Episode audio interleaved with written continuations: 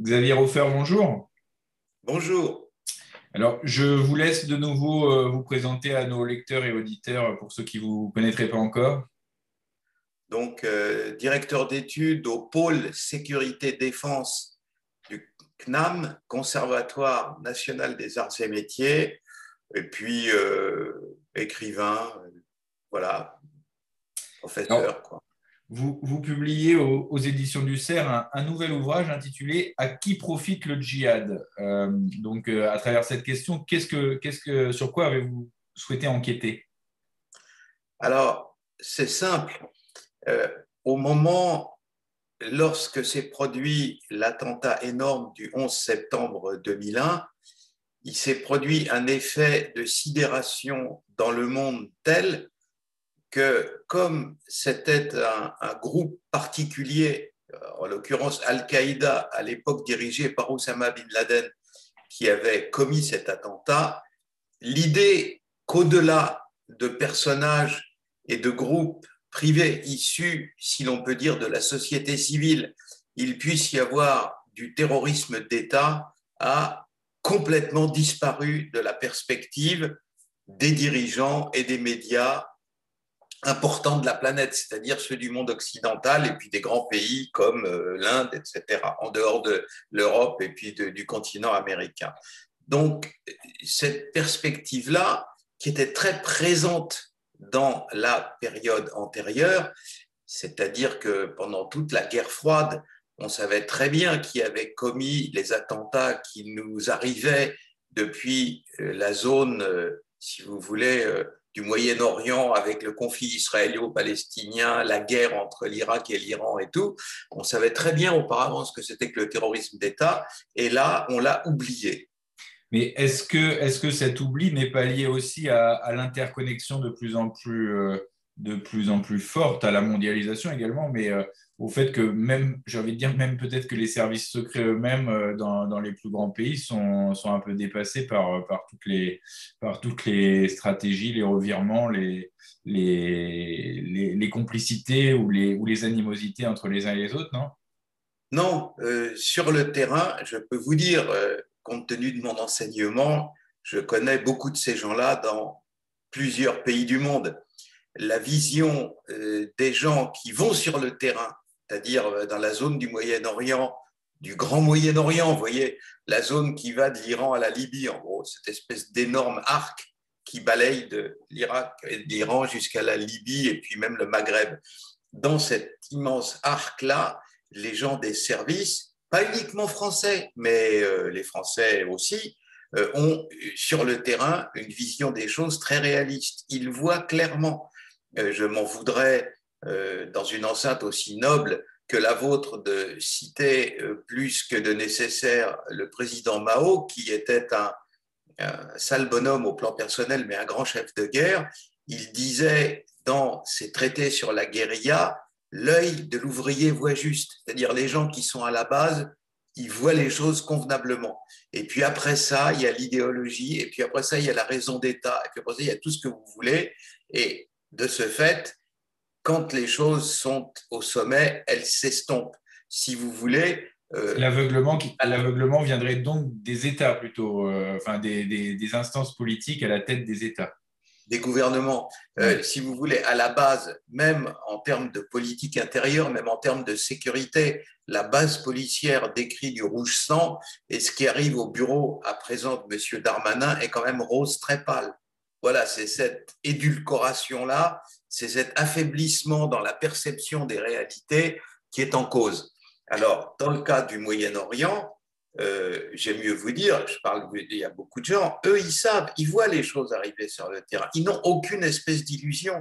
Mais le renseignement, c'est trois choses. C'est la collecte d'informations, après ça, c'est l'analyse, et au sommet, c'est la synthèse la synthèse, elle est des fois bien différente que les analyses de la base. Ce que j'ai essayé de dire dans ce livre reflète ce qu'à peu près tout le monde, y compris la CIA d'ailleurs, pense de ce qui se passe au Proche-Orient à l'heure actuelle et de la manière dont volontairement c'est la raison d'État ou alors euh, euh, involontairement, et là c'est l'aveuglement, les gouvernants évitent soigneusement de voir. Vous, vous écrivez, je, vous cite, hein, l'essence de la guerre au Moyen-Orient reste aujourd'hui pour l'essentiel un phénomène incompris des élites européennes, civiles ou militaires. Elle suppose l'adversaire connu, elles partent du postulat faux que l'ennemi va de soi.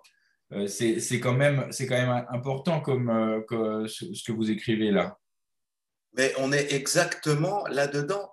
Euh, les gens pensent que ce que la philosophie appelle, vous savez, la sphère des évidences courantes, ce que chacun a dans sa tête à un moment donné, vous, moi, tout le monde.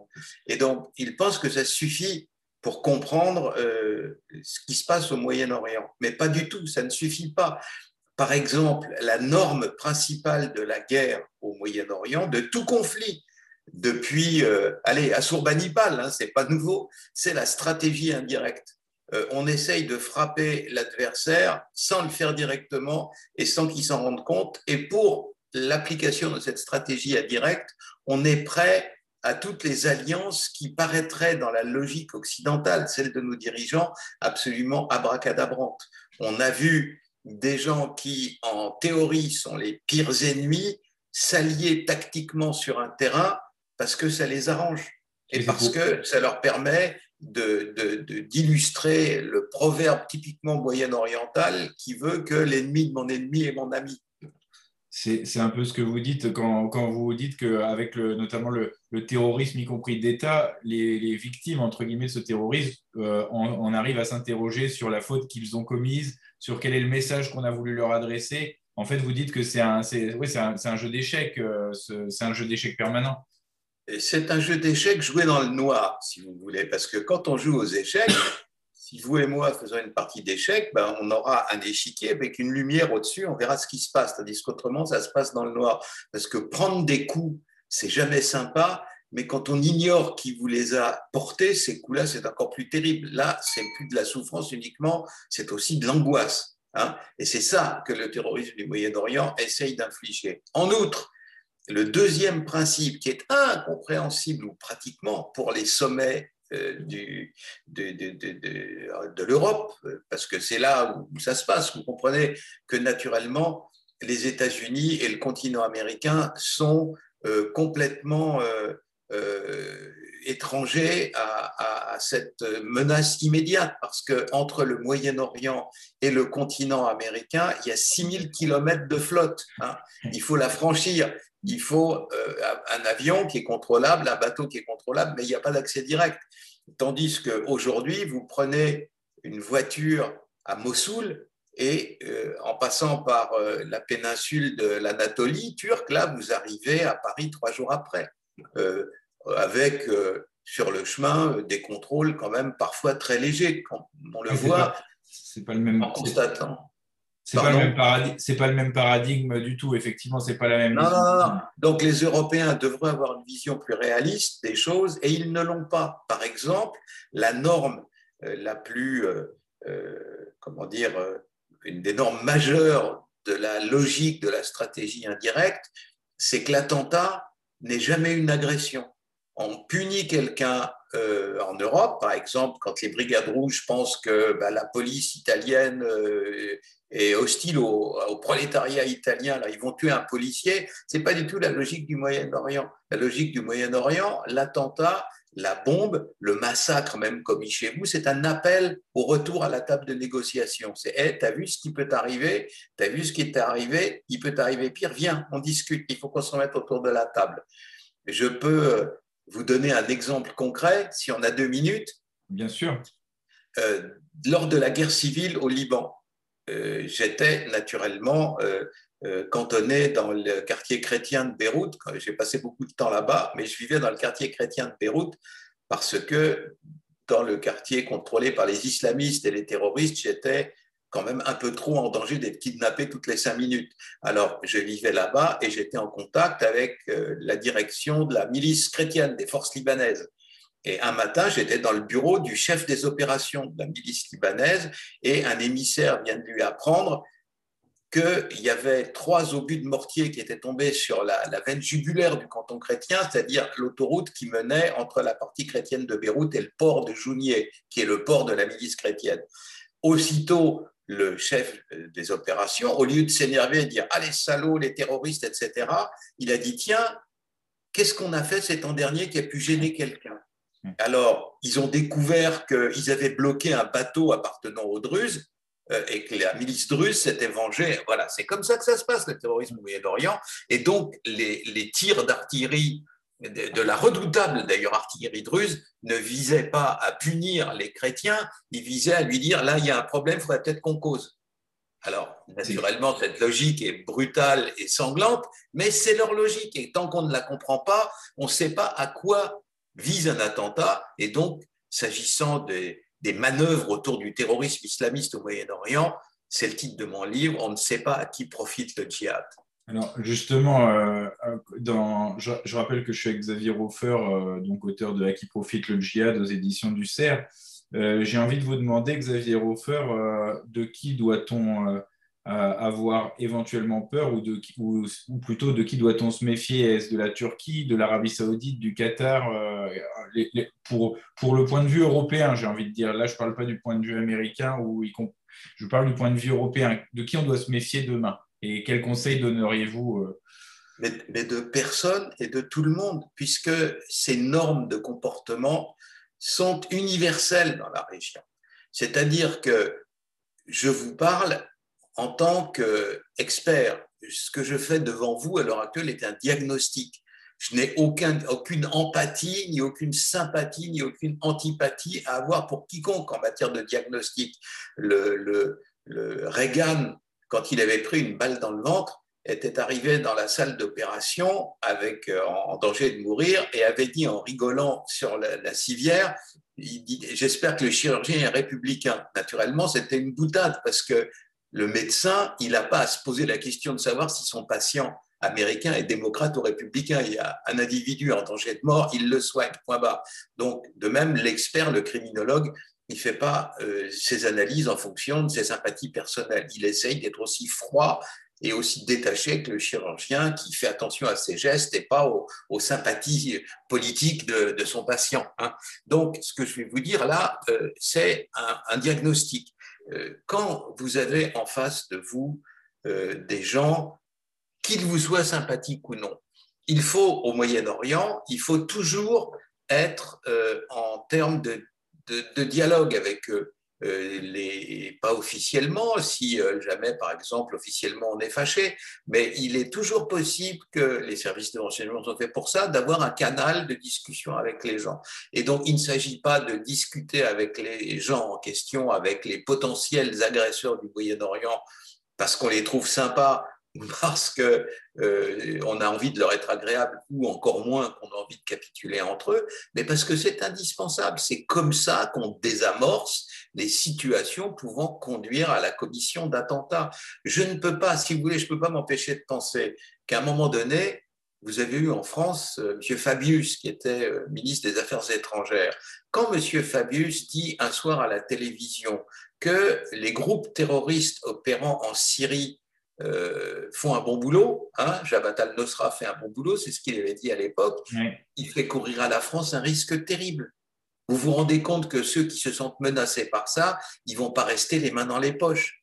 Et que naturellement, euh, je veux dire, la, base de la diplomatie, on, on, rougit d'avoir à dire des choses aussi évidentes, c'est qu'il ne faut pas se faire d'ennemis inutilement. Quand on pense que les gens sont néfastes et qu'on a une politique hostile vis-à-vis d'eux, eh bien, il faut avant de prendre des mesures visant à les affaiblir ou à les contrer, il faut commencer par les comprendre. Le livre que j'ai écrit est un exercice de compréhension, pas au sens il faut être compréhensif, les pauvres ils ont souffert, mais au terme de comprendre euh, euh, scientifiquement, si vous voulez, quelles sont les réactions de tous les gens qu'éventuellement nous avons en face de nous au Moyen-Orient, en face de nous aujourd'hui, avec nous demain, parce que la troisième caractéristique de la stratégie indirecte, c'est que les alliances se renversent très vite, vous savez. Il ne faut pas être naïf. Dernière question, Xavier Hofer. Vous écrivez dans, votre livre, et là c'est une question parce que aux, yeux de la population, c'est l'État islamique, ça, parle aussi beaucoup aux gens, mais là on n'est plus dans le terrorisme d'État directement, on est dans, cette espèce de nébuleuse qui a été, été lancée. Vous écrivez l'État islamique est clairement une armée mercenaire, ce n'est ni une rébellion, ni une guérilla, moins encore un groupe terroriste. Mais est-on mercenaire à son propre service? Posez-vous la question. Et, du coup, c'est intéressant parce que ça rejoint un petit peu ce que vous disiez avant. C'est à la fois euh, une nébuleuse et en même temps, ça, a servi des États. Donc, euh, en fin de compte, quel est le, si on fait un point sur l'État islamique aujourd'hui, où, est-ce qu'on en est? Alors, d'abord, l'affirmation, parce qu'elle est quand même euh, les gens vont dire, mais pourquoi refaire? Il dit que ce n'est pas l'État islamique, l'entité nommée État islamique n'est pas un groupe terroriste. Je vais vous le dire, c'est une question d'échelle, ce n'est pas une question de sentimentalisme. Je, ne me sers pas du mot terroriste comme d'une injure, vous comprenez C'est une appréciation de l'activité de gens concrets qui commettent des actes concrets avec des armes bien réelles. Eh bien, l'État islamique n'est pas un groupe terroriste parce que quand il apparaît en 2014, ce groupe se lance dans la conquête de toute la partie nord-est, nord-ouest pardon, euh, de l'Irak, c'est-à-dire entre les, zones sunnites et puis la frontière syrienne. Et pour ce faire, il dispose de plus de véhicules blindés que n'en a l'armée française à la même époque. Vous vous rendez compte qu'une entité qui dispose de plus d'armes, euh, blindés de canons, etc., que n'en a l'armée française, qui est supposée être la cinquième du monde, c'est pas un groupe de, de 30 crétins avec des kéfiers et des kalachnikovs. Ça n'a rien à voir. Donc, c'est pas la même échelle. Et voilà. Et en plus de ça, toutes les analyses que nous avons faites à partir d'archives, à partir de données auxquelles nous avions accédé, et qui corroborent les analyses de plusieurs services de renseignement, tout l'état-major du sommet de cette entité qui s'appelle pourtant l'État islamique est composé d'individus qui ne sont pas islamistes. Ce sont tous, tous, entendez bien, à 100%, sauf euh, la figure un peu symbolique, euh, mais euh, qui est dans un coin. Il joue aucun rôle dans l'état-major d'Abu Bakr al-Baghdadi, qui est censé être le, curé de service, si vous voulez, à la tête du, du machin tous les autres, les opérationnels, ceux qui donnent les ordres, ceux qui commandent les brigades des blindés de l'État islamique et tout, sont tous d'anciens officiers de Saddam Hussein, de l'armée irakienne, et aucun d'entre eux n'est islamiste. On a leur dossier. Vous comprenez que l'Irak de Saddam Hussein, c'était l'Allemagne de l'Est. Il y avait des flics et des barbousses partout, tout le monde était fliqué. Quand le régime s'effondre, les dossiers des généraux de l'armée de Saddam ont été récupérés. On les a tous, les services les ont tous. Et donc, quand on regarde bien quel est l'individu qui aujourd'hui s'appelle Abu Machin euh, ou Abu Truc à la tête de l'État islamique, derrière, il y a le colonel ou le général Machin. Alors, on a son dossier, euh, il y a des photos, il est avec euh, son épouse qui a la tête nue en train de trinquer avec un verre de bière ou un truc comme ça. Si ces gens-là sont des islamistes, vous comprenez, moi, je suis la reine d'Angleterre. C'est pas possible. Voilà. donc, non, voilà, hein, vous, me le confirmez. Et euh, ce que je voulais vous dire, c'est que qui a monté une instance qui s'appelle État islamique et qui n'est pas du tout islamiste?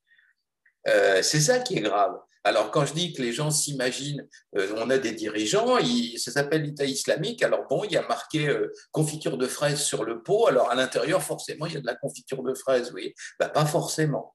Euh, je peux vous dire que, et ça les services français le savent pertinemment, quand on fait l'analyse des 50 individus du sommet de la pyramide, de ce qui maintenant s'est très affaibli, mais qui à un moment donné était redoutable quand même, plus de chars d'assaut que l'armée française. Donc à partir du moment où vous faites cette analyse-là, vous vous rendez compte qu'il y a quelque chose derrière et que là, il faut gratter. Et pourquoi il faut gratter? Alors naturellement, moi je ne suis pas moi tout seul euh, capable de le faire, mais j'incite dans ce livre à le faire, parce que tant qu'on n'a pas gratté, tant qu'on n'a pas trouvé, tant qu'on n'a pas fait le bon diagnostic, ce que c'est vraiment que cette machine-là, ça risque de recommencer. Tant qu'on n'a pas trouvé le, définitivement le vaccin contre le virus à l'heure actuelle, ben, il peut se propager à nouveau. Et tant qu'on n'a pas fait la bonne analyse, et tant qu'on n'a pas fait le bon diagnostic, pareil dans le domaine de la lutte contre le crime et le terrorisme, il faut faire les bons diagnostics. Après ça, on, peut faire les bons traitements. Et à l'heure actuelle, en matière de terrorisme, on est loin, naturellement, dans un livre comme ça, je pose plus de questions que je ne donne de réponses, mais j'en donne quand même des réponses parce qu'il y a des éléments qui sont apparus qui sont incroyables on ne va pas passer la journée là-dessus, mais je peux vous dire qu'il y a quand même des trucs qui font se dresser les cheveux sur la tête parce que c'est pas comme ça devrait être.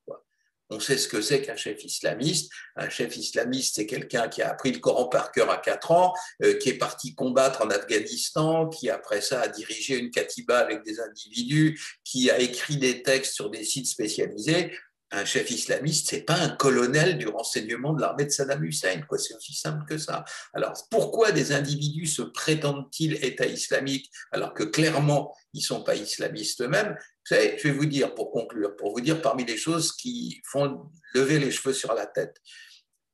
Un homme, un colonel du service de renseignement de l'armée irakienne de Saddam Hussein, a été le maître d'œuvre de la formation de l'appareil militaire euh, de l'État islamique. Cet homme-là, un jour, il a été tué. Il a été tué alors qu'il devait être arrêté. C'était un colonel, le colonel Samir, au moment de guerre. Il a été arrêté et on devait l'arrêter. Puis dans la bagarre, un coup de feu est parti, il a été tué. Donc ceux qui avaient ordonné de l'arrêter, les islamistes rivaux de, de cette organisation État islamique en Syrie, ont d'abord engueulé le type qui était censé l'arrêter, puis qui, par maladresse, l'avait tué. Après ça, ils lui ont dit, tu ramasses tout ce qu'il y a chez lui, les téléphones portables, les ordinateurs, les livres, tous les papiers. Alors, ils ont tout mis dans des caisses. Et après ça, cet individu-là, celui qui avait monté l'opération, il a été retrouvé. Il a été interrogé par des Occidentaux. Et à la fin de l'interrogatoire, ils lui ont dit, Bon, on t'a posé des questions qu'on voulait te poser, mais il n'y a pas un truc en dehors de ça qui t'a choqué, tu pas un truc que tu voudrais dire pour conclure? Et le type a répondu, et écoutez bien, il a répondu si. Il y a quelque chose qui m'a terriblement étonné et j'ai cherché partout, mais je ne l'ai jamais trouvé. Il a fouillé toute la maison de ce colonel qui est le fondateur. Les gens des services de renseignement disent que le texte qu'il a pondu, c'est le code source de l'État islamique. État islamique. Ils ont fouillé toute sa baraque, ils ont tout emporté. Dans toute sa maison, il n'y avait pas un exemplaire du Coran. Ça n'arrive jamais au Moyen-Orient. Toutes les maisons du Moyen-Orient, dès que vous arrivez, il y a euh, à l'entrée quoi, il y a une espèce, il y a une table et au milieu il y a le Coran qui traîne. Voilà. Alors ça, quand même, c'est totalement anormal ça devrait pousser les gens à réfléchir. Et apparemment, euh, dans les sphères qui nous dirigent, on n'y a pas suffisamment, ou en tout cas, les services n'ont pas été suffisamment convaincants pour dire regardez là, comme on dit familièrement, il y a un lézard. C'était Xavier Hofer, euh, auteur de À qui profite le djihad aux éditions du CERF. Xavier Hofer, merci. Merci à vous.